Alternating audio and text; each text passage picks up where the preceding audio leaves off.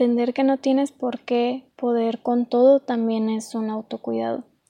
Me gustaría decirte que eres más fuerte de lo que crees, que fuiste alguien diferente toda la vida, que fuiste parte de las consecuencias de otras personas que tomaron decisiones pues incorrectas, lamentablemente, que fuiste afectada de cierta manera con todo esto, que buscaste de mil maneras el poder encontrar respuestas y nos hubiera gustado tener tiempo contigo, poder recuperar tiempo que por parte de esas malas decisiones de otros no pudimos tener. Tu destino de cierta manera estaba escrito o qué propósito tenías en esta vida, dar un acto de amor, de sacrificio o de un aprendizaje para alguien más o para varios. Dejaste una huella de lo que intentaste toda tu vida encontrar. Y tú misma lo uniste, tú misma lograste lo que tanto querías, pero no estás para ver todo ese esfuerzo.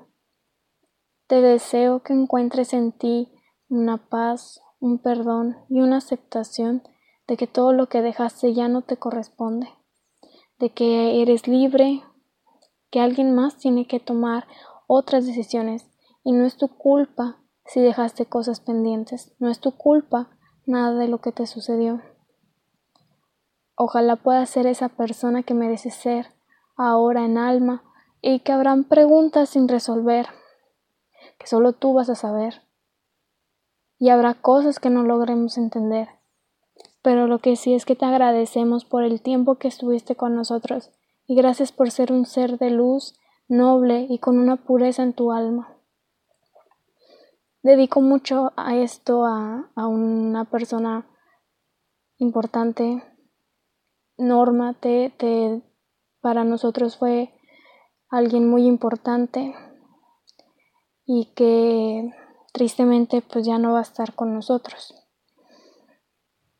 Le dedico mucho a esto porque me di cuenta que a veces la vida es se nos puede pasar en un segundo. La vida se trata de de, que debemos de vivir más por el presente, porque no sabemos cuándo ni cómo nos, pues, nos pudieran suceder las cosas, ¿no? Aparte de todo eso, pues es hablar acerca de un duelo y qué es un duelo, ¿no? Aclarando también que yo no soy una experta en tanatología y que hay otras personas que saben mucho más que yo, pero esto es lo que hemos estado viendo durante pues un largo tiempo en la profesión y pues me gustaría poder hablar un poquito respecto a esto. Y bien, pues el duelo se, es como un estado de pensamiento o sentimiento que una, una persona produce a consecuencia de una pérdida, de algo significativo o de una persona. Y todo esto pues que nos conlleva síntomas pues físicos, emocionales y es necesitar de cierta manera un tiempo y un proceso pues para poder tener un equilibrio normal, ¿no? Nunca, nunca se es algo con normalidad, nunca vamos a llegar a un punto en el que, ah, sí, ya todo pasó. Claro que todos tenemos nuestro tiempo para pasar bajo las circunstancias y todos los duelos no solo se trata de perder un ser querido carnalmente o cómo podría llamarlo, terrenalmente creo, sino más bien que también puede ser una separación, puede ser también alguna pérdida de algo importante, a lo mejor también una mascota, puede ser algún trabajo o puede ser mm, otra cosa, ¿no? O sea, no necesariamente tienes que tener un duelo de que se muera una persona para ti, sino que el duelo se manifiesta en ciertas maneras, ¿no? Cada quien pues es válido vivir eso, ¿no? Y, y es ponerle nombre a las cosas y es entender que a veces no es fácil hacerlo y que no es fácil lo que estás pasando. También me puse como así brevemente como, en otros lugares para, para otras culturas la, la muerte no es el símbolo de alguna tristeza, sino más bien es como una celebración también. Es es ver esa, esa manera en que la muerte no es tan mala como parece, sino que es como una transición que ciertas culturas a veces lo mencionan también, ¿no? Por ejemplo, hay en Nueva Orleans una manera en la que hacen unas em, marchas y aparte pues acompañado de, de música, de banda, no de banda buchona, sino una banda musical, eh, todo en jazz. Y de esta manera pues puedes estar recorriendo las calles, puedes acompañar a las personas y es un momento en el que estás en un sube y baja de emociones porque primero la gente está sonriendo, disfruta del momento, luego vienen cosas importantes, significativas del difunto y pues la gente llora, pero luego otra vez se alegra, o sea, es un, es un mar de sensaciones, pero así lo viven de esa manera, ¿no? De celebrar como de cierta manera el, el que la persona puede estar en otro mundo, por así decirlo, pero ya no está sufriendo, está en un lugar mejor, como también dicen. Y pues en México no puede faltar lo que es el Día de Muertos, ¿no? Aquí también se hace una cierta celebración donde hacen de llevar el pan, eh, la comida, algo importante del difunto, las calaveritas, a veces hacen este también el pan de muerto que no puede faltar. Son, son tradiciones parte de, ¿no? También el hecho de ahí en África, creo, mencionaba que, que igual se hace una fiesta. De hecho, dicen que gastan más en un, en un funeral que en una boda. Y es que para ellos es como una manera de igual celebrar que la persona está en otro mundo y está siendo feliz, ¿no? Que también pues le, llevan la comida, la acompañan, eh, hay música. De hecho también lo que hacen es como em, el ataúd lo ponen como con algún objeto o lo dibujan con algún, algo simbólico de la persona y, y es una manera en la que pues esto ayuda como a como a poder entender que esa persona ya no está con nosotros. Pero eso eh, sucede más en, en, se llama Gana. En el hinduismo, algunas religiones lo marcan como una transición. Eh, esto dice que el cuerpo físico, que es la, el alma que ya, ya no está en ese, en, esa, en ese cuerpo, pues manda hacia otro, algo así entendí. Es como de cierta manera cuando llegan a reflexionar acerca de, lo bueno o lo malo que, que, se hizo, ¿no? Y no, la muerte no lo toman como un castigo, sino como el comienzo de un nuevo ciclo, como pues dormir y despertarse en la mañana siendo una persona nueva, ¿no? Es como una manera de, de poder cómo sobrellevar esto y cómo las culturas lo ven de esa manera, ¿no? El, el cómo se puede hacer, cómo puede sobrellevar esa situación, ¿no? También em, estaba viendo que hay una tanatóloga que, que mencionaba pues varias etapas. Elizabeth Kubler-Ross, espero haberlo pronunciado bien.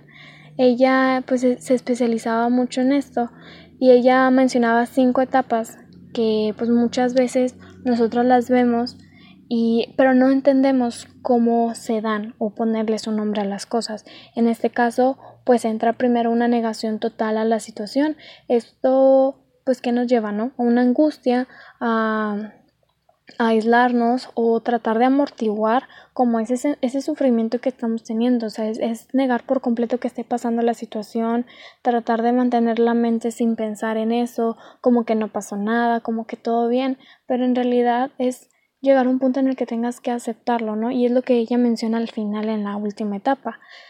También llega una ira o una rabia, que en este caso trata de, de buscar como una búsqueda de ciertas personas que fueran responsables. Eh, aquí aparece una cierta frustración. También se busca como una cierta manera de buscar una solución a eso, ¿no? De de buscar qué, qué, es lo que puede estar pasando, ¿no?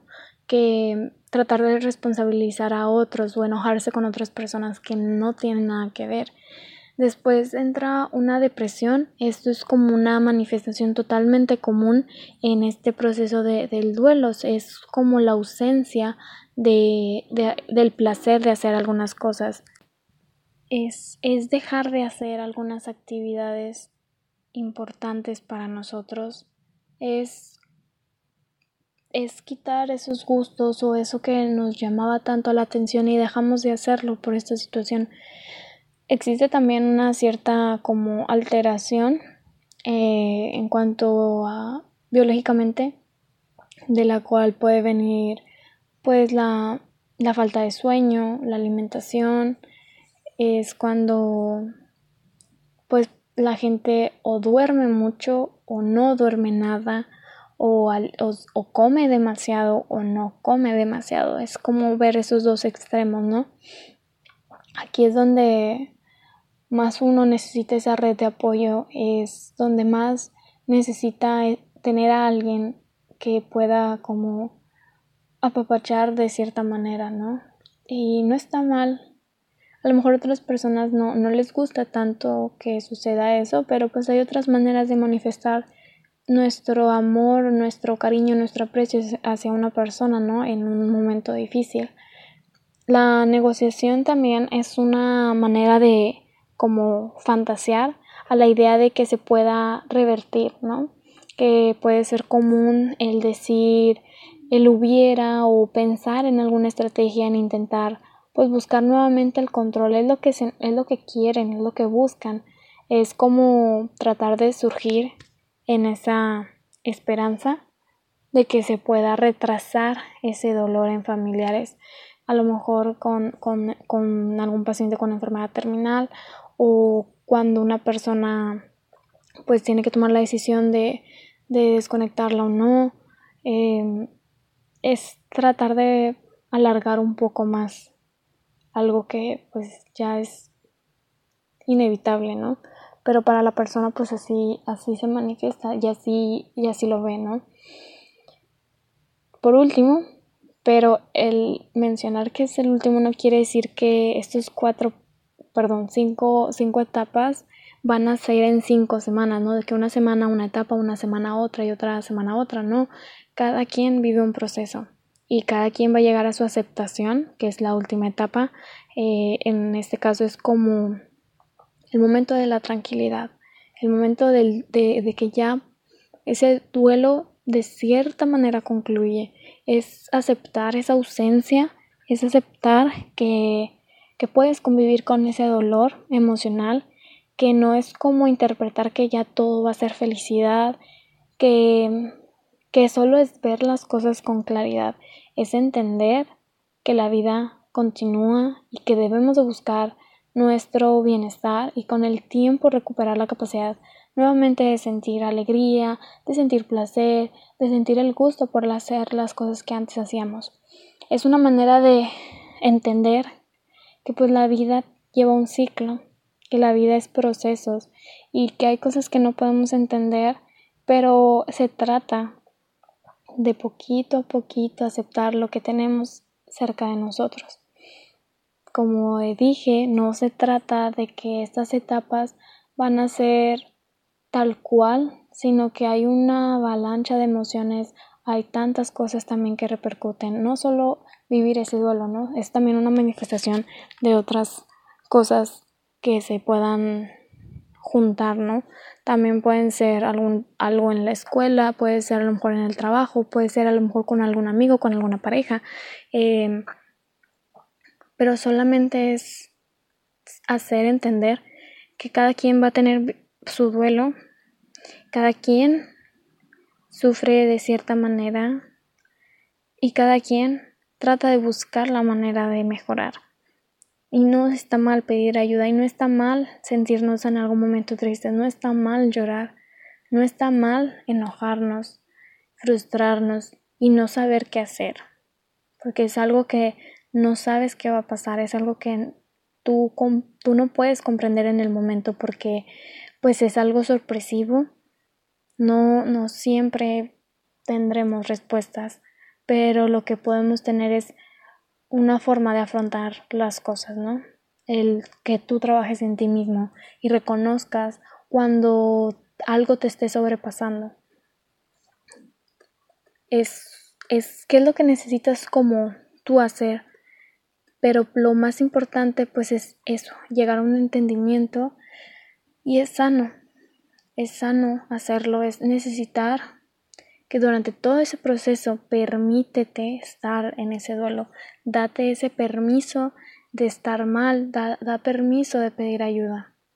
Si no tienes ganas de hacer nada, no hagas absolutamente nada.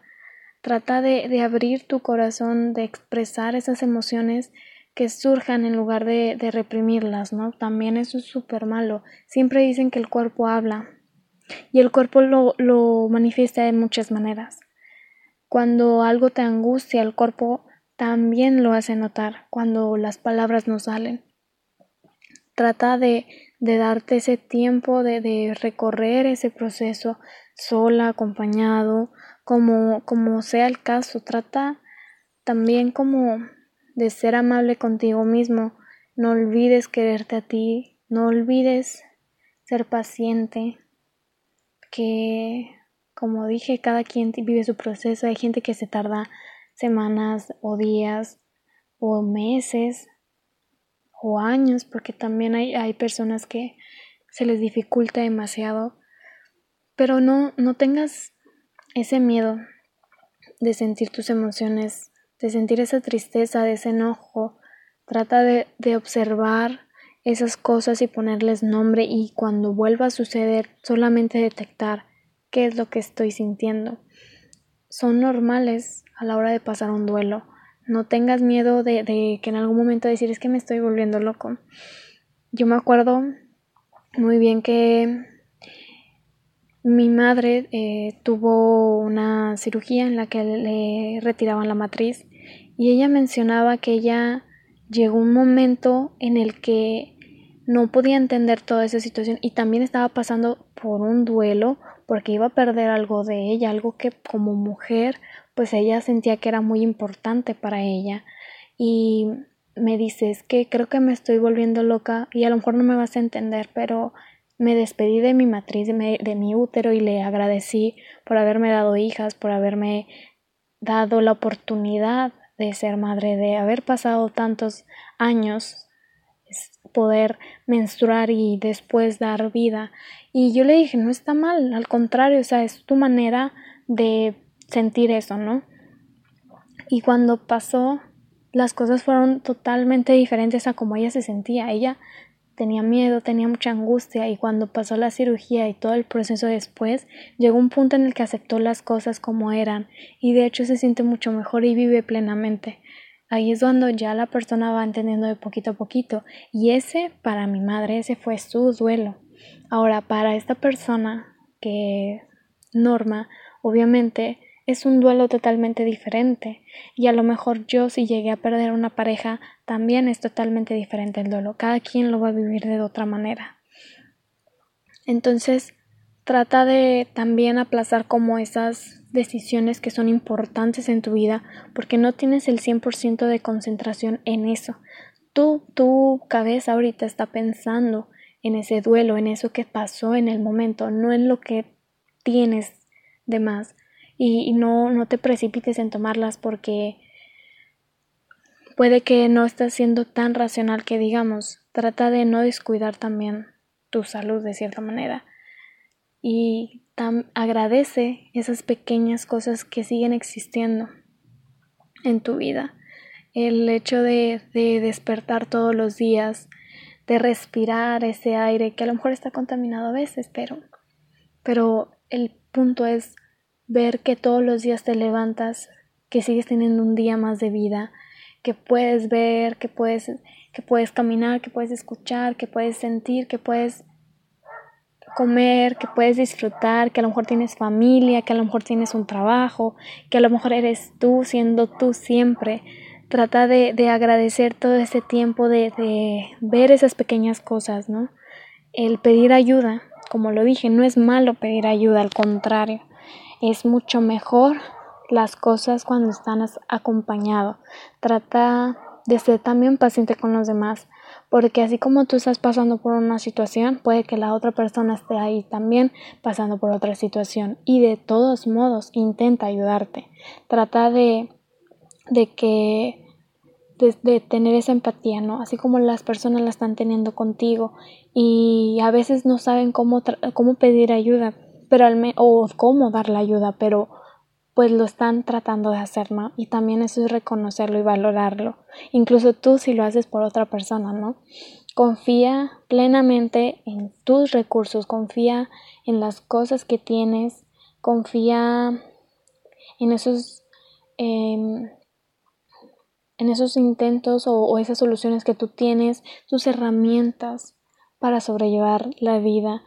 Y en caso de, que no identifiques alguna en ese momento, pues lo mejor es que trates de, pedir ayuda, ¿no? Como dije, ya es la cuarta vez, o quinta, no lo sé, pero no está mal hacerlo. Siempre trata de pedir ayuda.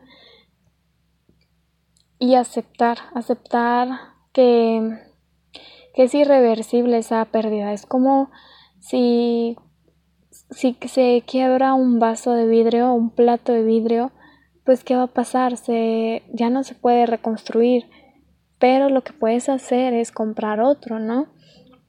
No digo que, que es comprar algo en la vida, sino como esa pequeña analogía de que pues eso no, no se pudo, pero eso que te está llevando un aprendizaje ese duelo, eso que tuviste, te está llevando un aprendizaje para algo mucho mejor. Trata de tener en mente que eso, que elaborar esa pérdida y seguir con la vida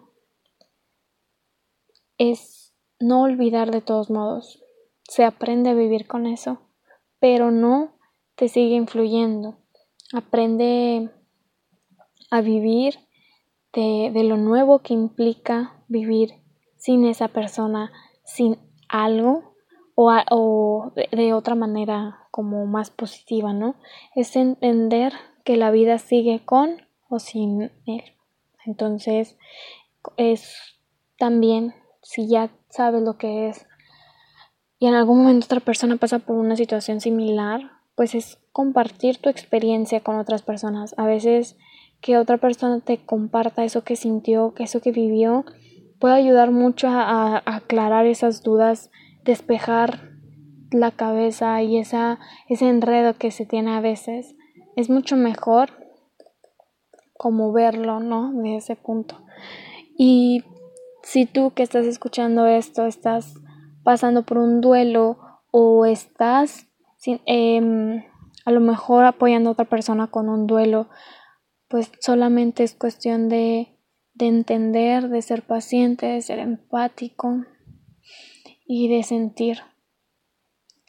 Y ver la muerte no como algo darle miedo, sino solo un respeto de que es algo que, que es parte de la vida, ¿no?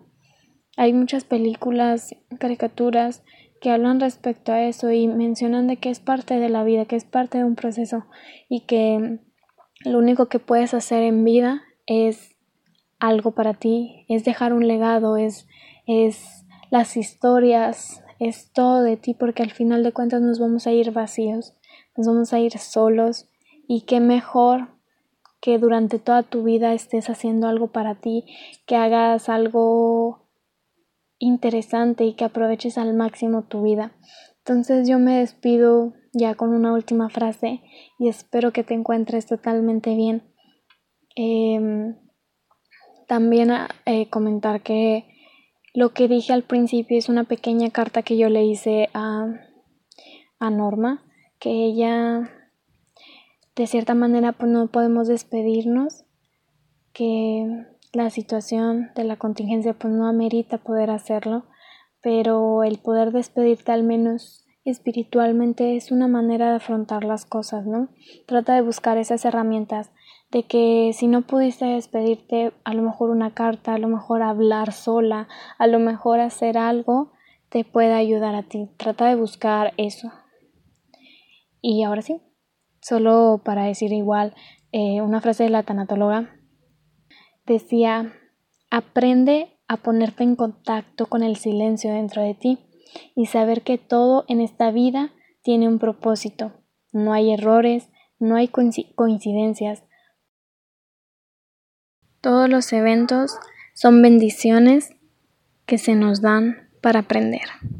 Entonces con esta me despido, con esta frase de Elizabeth Kubler-Ross y espero que tengas un buen fin de semana. Hasta luego.